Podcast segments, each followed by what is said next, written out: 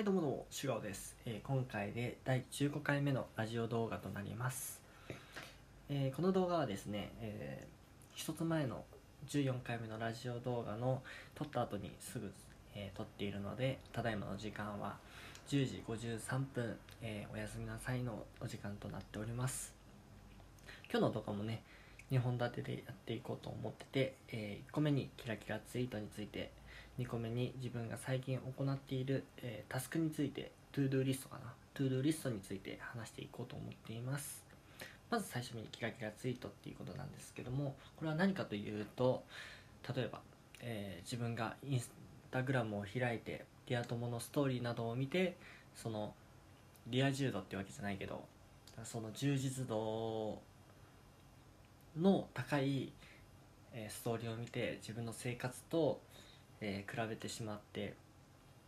あの劣等感に襲われるみたいなものを指します。まあそのツイート自体もねやっぱりその綺麗なところしか見てないもんだから実際にはあまり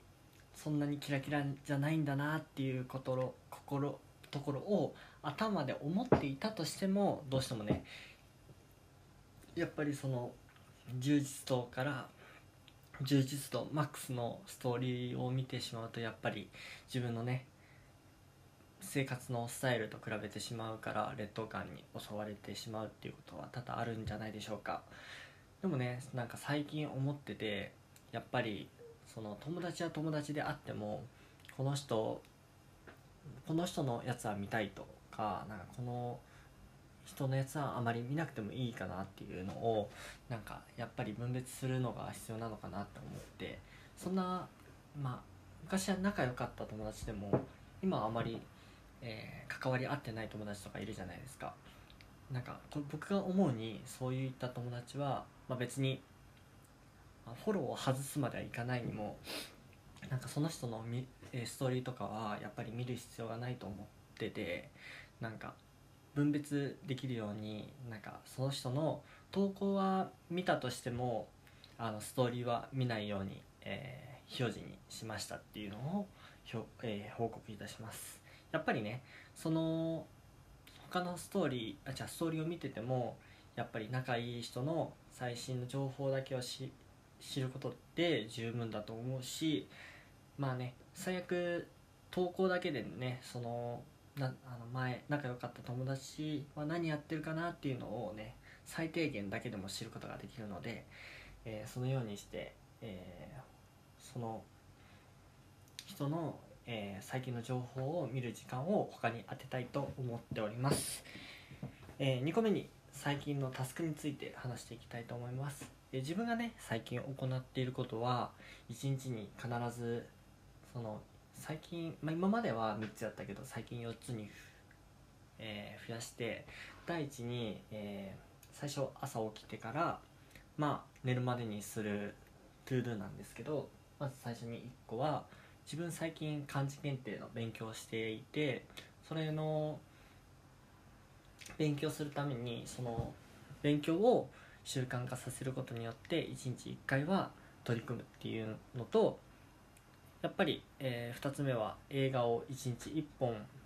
見るっていうのが目標なんでそれはね、え3ヶ月前ぐらいから始めてほぼ毎日やっております、え8月はね1日も、えー開け開けることがないまま1日1本見続けてより暇な日は1日2本で見たりとか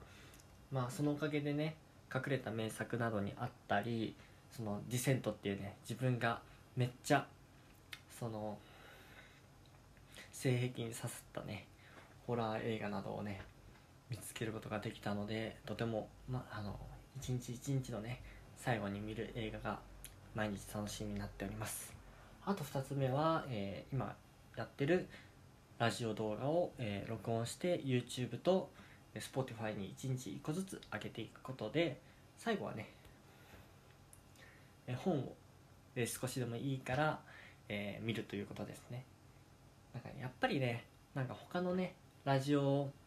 動画を撮ってる人とかから見てやっぱりね言葉のボキャブラリーの数がね本当に尊敬できていて